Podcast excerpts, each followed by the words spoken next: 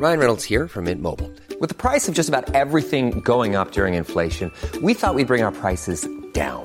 So to help us, we brought in a reverse auctioneer, which is apparently a thing. Mint Mobile unlimited premium wireless. Ready to get 30, 30, bit to get 30, bit to get 20, 20, 20, bit to get 20, 20, bit to get 15, 15, 15, 15 just 15 bucks a month. So, Give it a try at mintmobile.com slash switch. $45 upfront for three months plus taxes and fees. Promo for new customers for limited time. Unlimited more than 40 gigabytes per month. Slows. Full terms at mintmobile.com.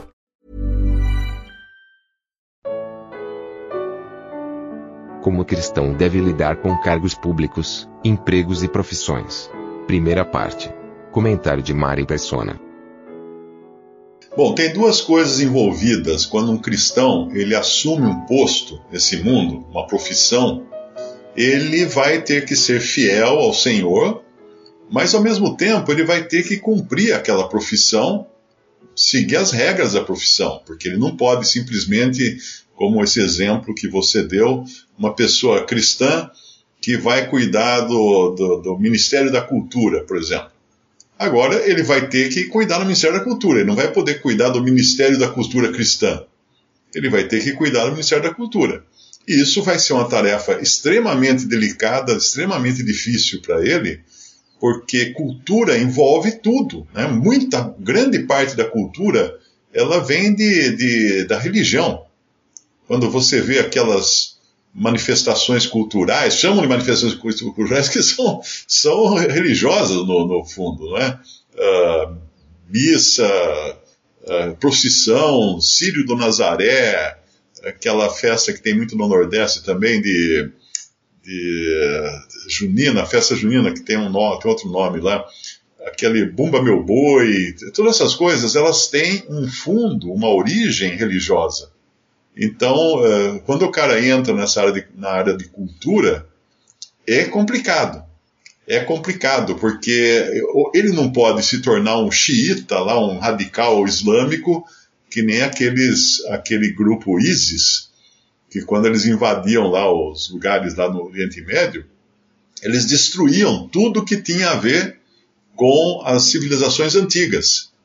Então tinha lá uma estátua lá para um deus não sei quem, eles botavam dinamite na estátua. Tinha, teve dois, um ou dois budas gigantes que foram entalhados na parede de, de um rochedo enorme, né? Gigante não, do tamanho de um prédio de, de apartamentos, né? Os caras foram lá e simplesmente detonaram, destruíram o Buda gigante lá. Então é muito complicado porque você vai ter o lado que realmente é cultural, né? Nós não conheceríamos, nós não conheceríamos muito das civilizações que são mencionadas na Bíblia. Por exemplo, Ur dos Caldeus. Como é que era Ur dos Caldeus? Como é que era Babilônia? Não é? Nós não conheceríamos se não fossem pelos, pelas esculturas e alto-relevos que eram dedicados aos deuses daquela, daquela cultura babilônica ou ou de, de Ur dos Caldeus, ou de muitas outras, Egito, por exemplo, não é? O Egito é cheio de, de monumentos aos deuses egípcios. Mas, ao mesmo tempo, eles são históricos, eles são monumentos religiosos, né? mas eles são históricos também. Então dá para a gente entender, conhecer como é que foi a história do Egito hoje, porque teve, tem até uns monumentos lá que existia um rei, um faraó no Egito, que ele adorava um Deus único. Foi um caso excepcional assim. Ele adorava um Deus único, porque todos adoravam todos os deuses. E aí quando quando o seu sucessor entrou, o que ele fez? Todas as, todos os altos relevos onde aparecia esse rei, esse faraó, ele mandou raspar. Então tem vários altos relevos lá que não tem a cabeça. Ele excluiu a cabeça, porque ele era contra a adoração ao Deus único. E, e é interessante, essas coisas a gente aprende, muito delas por relíquias antigas do passado, por monumentos do passado. Então, uma pessoa que se envolve no, no Ministério da Cultura, por exemplo, ele vai andar sobre ovos, porque se por um lado existe o aspecto histórico-cultural de um povo, né, por outro lado existe o aspecto idólatra do povo. Então, o melhor é que ele não se meta numa, numa posição assim. Porque, e, nem, e se ele estiver numa posição assim, ele não vai poder, puxar a sardinha para sua brasa. porque ele não está ali para defender os interesses do Senhor no mundo, corrigir o mundo. Não, ele está ali para cumprir a sua missão de, de, um, de um historiador, de um historiador, e ao historiador compete preservar as, as relíquias ou coisas culturais de muitos povos, mesmo que elas estejam envolvidas com, com deuses estranhos, etc. Veja que Paulo, quando ele vai a Atenas, ele vê lá um, um pedestal ao Deus desconhecido. O que ele faz com esse pedestal? Ele toma esse ponto de partida e, e fala que ele observou que havia muitos, muitos deuses lá, eles tinham, eles eram extremamente religiosos. Ele fala, eu vejo que vocês são extremamente religiosos. Uma outra versão fala extremamente, uh, ele fala supersticiosos, né? Dependendo da, dependendo da tradução, fala religiosos, outra fala supersticiosos. Mas eu vim aqui apresentar o Deus o Deus desconhecido para vocês. Esse Deus que vocês não conhecem, esse que fez todas as coisas e blá blá blá blá blá. Ele não foi lá para tirar pedras nos monumentos dos deuses falsos, dos deuses pagãos. Essas coisas que você vê, às vezes, essas aberrações praticadas por evangélicos neopentecostais de, de invadir, invadir terreiro de umbanda, para quebrar as imagens, o cara aparecer na televisão chutando Nossa Senhora Aparecida. Alguém vai falar assim: não, você falou, você falou Nossa Senhora Aparecida, ela não é nossa, é só deles. Meu, se você está tão preocupado com esse tipo de coisa, você não entendeu ainda o que é a verdade. Nós nos ocupamos com Cristo só. O fato de eu falar Nossa Senhora Aparecida é porque esse é o título que foi dado a uma divindade católica. Então, o que eu falar assim? Ah, hum, senhora Aparecida. Hum, senhora Aparecida. Porque eu não posso falar nossa. É o título, é o título, né? Se, se, eu, se eu vou para o Rio de Janeiro, uh, eu, vou, eu vou, vou lá tirar uma foto do Rio de Janeiro. Alguém vai falar assim: Ih, lá, você tirou foto do Cristo Redentor, ah, você é idólatra. Tá, não, meu, eu tirei foto da cidade. A cidade tem lá os monumentos da cidade. Então, essas bobagens. Aí, aí, isso aí, na verdade, que deturpa o testemunho.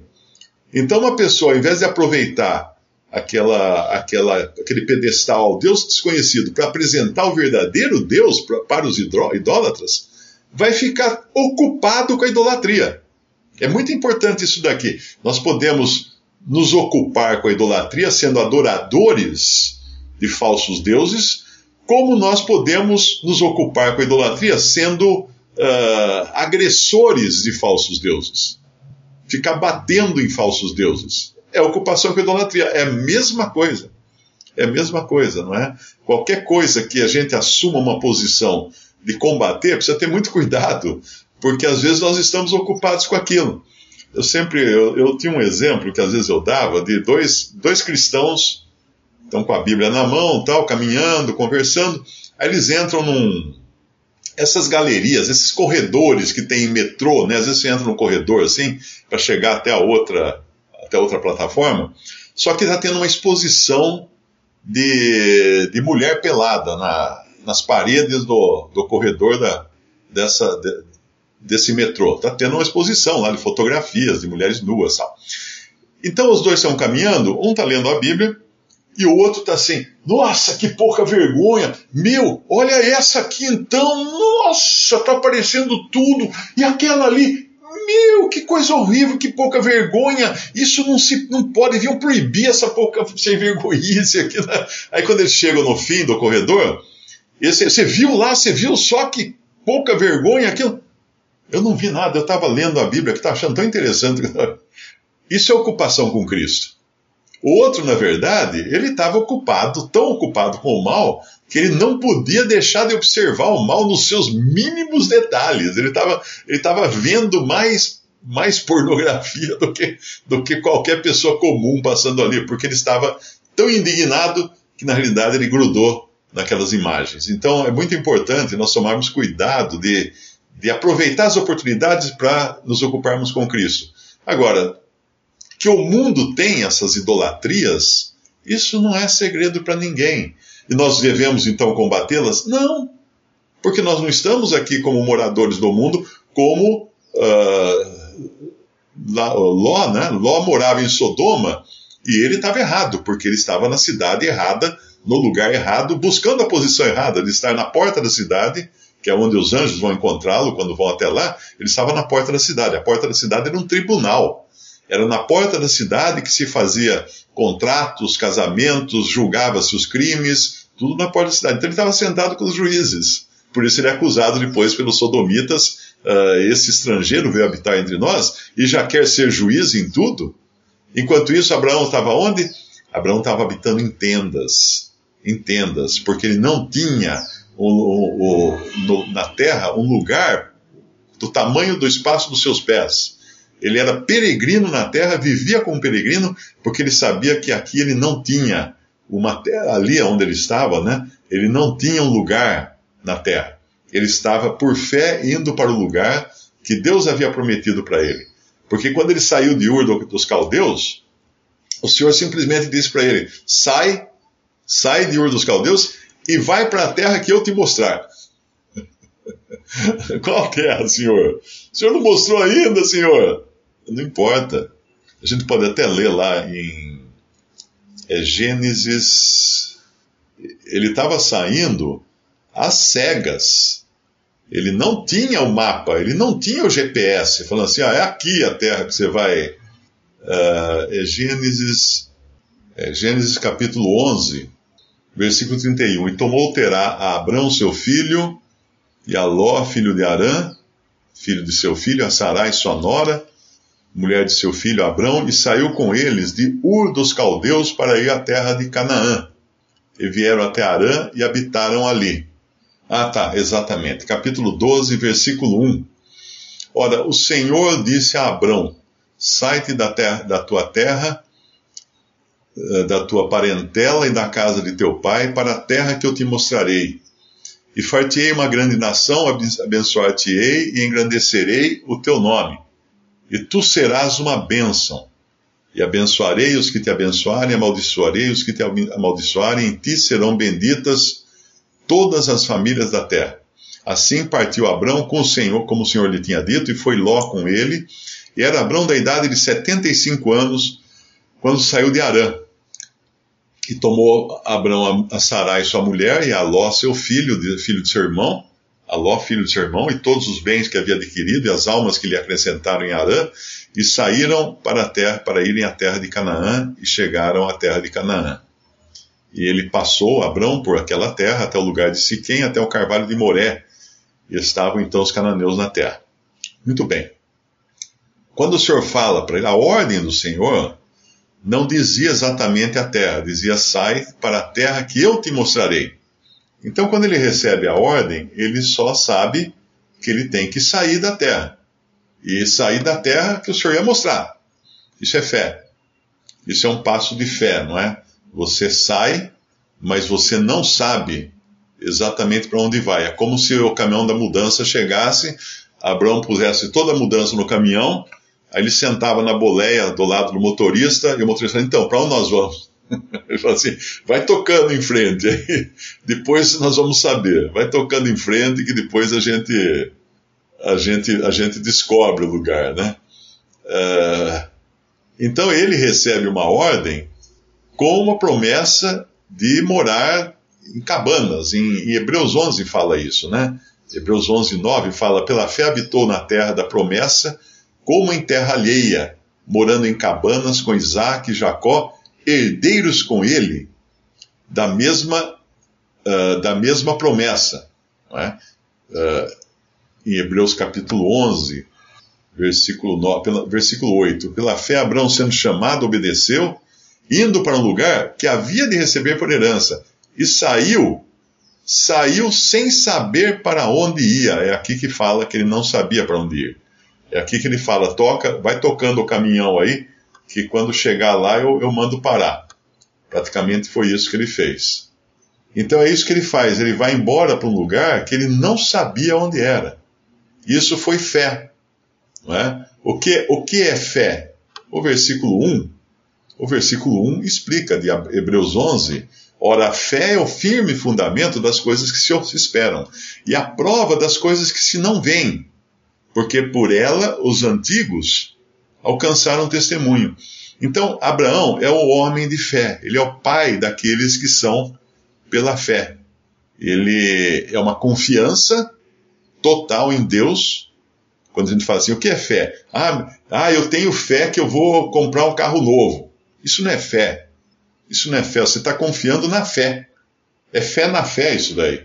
É confiança na fé. Não, fé é confiança nas coisas que não se veem, em fatos que você apenas espera. Ele é firme fundamento de coisas que se esperam. E, e todo, toda, toda a carreira cristã, ela deve começar pela fé sempre.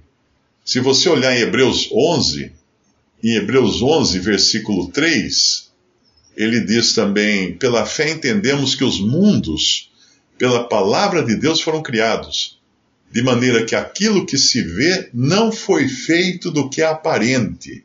Pronto. Isso aqui resolve todo aquele debate de se a gente deve crer no Big Bang, se a gente deve crer na, de um jeito ou de outro jeito, porque é simples assim. Deus nos deu a sua, a sua palavra, e ela diz que os mundos foram feitos pela palavra de Deus. Pronto, ninguém vai ter dúvida quanto a isso. Mas voltando então a, a Abraão, é, que partiu pela fé e habitou em terra estranha, e só depois queria saber onde devia parar o caminhão da mudança, né? Mas ainda assim, mesmo sabendo daí a terra que Deus iria lhe dar a ele no futuro, ele habitou nela como estrangeiro, como estrangeiro e como peregrino. E essas duas palavras, estrangeiro, eh, estrangeiros e, per, e, e peregrinos, elas são, elas são aplicadas ao cristão. Ele fala lá em, uh, em Hebreus 11, 13 mesmo, ele fala assim, Todos estes, falando dos heróis da fé, né? Todos estes morreram na fé sem terem recebido as promessas, mas vendo-as de longe e crendo-as e abraçando-as, confessaram que eram estrangeiros e peregrinos na terra. E lá em Efésios 2:9, Paulo escreve aos Efésios: assim que já sois, já não sois estrangeiros, nem forasteiros, mas concidadãos dos santos e da família de Deus. Ué, o que, que mudou aqui? Lá em Hebreus fala que os que creem são estrangeiros, não é? O que, que mudou aqui? Porque agora ele está falando de uma outra cidadania, na qual nós, não somos estrangeiros. Em Efésios 2, 18 fala, porque ele mesmo, por ele mesmo temos acesso ao Pai em um mesmo Espírito, assim que já não sois estrangeiros nem forasteiros, mas concidadãos dos santos e da família de Deus, edificados sobre o fundamento dos apóstolos e dos profetas, de que Jesus Cristo é a principal pedra da esquina, no qual todo edifício bem ajustado cresce para templo santo do Senhor, no qual também vós juntamente sois edificados para morada de Deus em espírito. Então, no mundo, nós somos estrangeiros, somos peregrinos, mas na casa de Deus, na, naquilo que Deus nos prometeu através da fé no nosso Senhor Jesus Cristo, nós não somos considerados estrangeiros. Nós, nós somos cidadãos, cidadãos mesmo, porque sabendo né, que essa casa é apenas a expressão não de, de algo terreno, mas é, uh, é a expressão de algo celestial. A nossa, a nossa cidadania, né, que fala, fala em. Deixa eu ver, na outra, na outra versão fala cidadania. A nossa pátria, em Filipenses 3, Filipenses 3, versículo 20, fala: A nossa cidade, na corrigida fala nossa cidade, na atualizada fala nossa pátria está nos céus, de onde também esperamos o Salvador, o Senhor Jesus Cristo. Mas essa essa expressão na versão do Darby significa a nossa cidadania tem a sua existência nos céus, de onde também aguardamos o Senhor Jesus Cristo, o Salvador. Então nós não temos aqui um lugar um lugar permanente, Mas nós somos cidadãos, porque é uma coisa interessante. O incrédulo, ele tem aqui um lugar permanente, mas ele não é cidadão daqui, no sentido de que a qualquer momento ele pode ser, ele pode perder a cidadania aqui. Como? Morre. Ele morre, o que ele tem aqui? Mais nada. Ele acabou. Ele juntou e aí o Senhor fala para ele: Louco, esta noite pedirão a tua alma, e o que tens preparado para quem será? Porque ele preparou tudo aqui. Então ele é cidadão do mundo? Ah, eu sou cidadão do mundo, eu sou um, um eu sou brasileiro, patriota, sou isso, sou aquilo. Legal. E a hora que você morre, você fica com o quê? Nada, absolutamente nada. Agora o cristão, ele aqui, ele não é cidadão, ele não tem que botar o nariz nas coisas daqui, ele não tem que se intrometer nas coisas da política desse mundo, não tem, porque ele não é cidadão. Eu não vou lá no, no Afeganistão e querer fazer uma passeata contra o governo no Afeganistão. Você vai que você é louco, cara. Você é brasileiro, você não é nem cidadão do Afeganistão, né? A mesma coisa. Como cristão, nós não temos cidadania nesse mundo. Nós somos como Abraão, peregrinos caminhando para lá e para cá, mas sem um, uma, uma, morada fixa aqui. Por quê? Mas nós nem por isso nós somos devemos nos considerar desterrados, vamos dizer assim, né? Porque nós temos uma morada fixa nos céus. Nós temos uma pátria nos céus, nós temos uma cidadania que é celestial. O nosso, o nosso passaporte, o nosso passaporte é vermelho. Não porque nós somos de esquerda. não é isso não. Tinha um, tinha um irmão que ele era suíço e ele dava escola dominical, quando ele falava para as crianças, ele tirava o passaporte assim do bolso, falava assim, ó, meu passaporte é vermelho, porque o da Suíça é um passaporte vermelho, né? Mas o passaporte que me leva para o céu é vermelho também, porque ele foi comprado com sangue. É o sangue de Cristo que me autoriza a entrar no céu. Então todo cristão ele tem um passaporte vermelho. Tem muito esquerdista que vai adorar agora essa conversa, né? Mas não, não é isso, não. Antes que você fique muito animadinho aí, pode parar com isso, porque o passaporte vermelho do cristão é porque ele foi comprado com sangue na cruz. Na obra de Cristo na cruz, ele foi comprado com sangue. Ele agora, ele não é de si mesmo, ele foi comprado.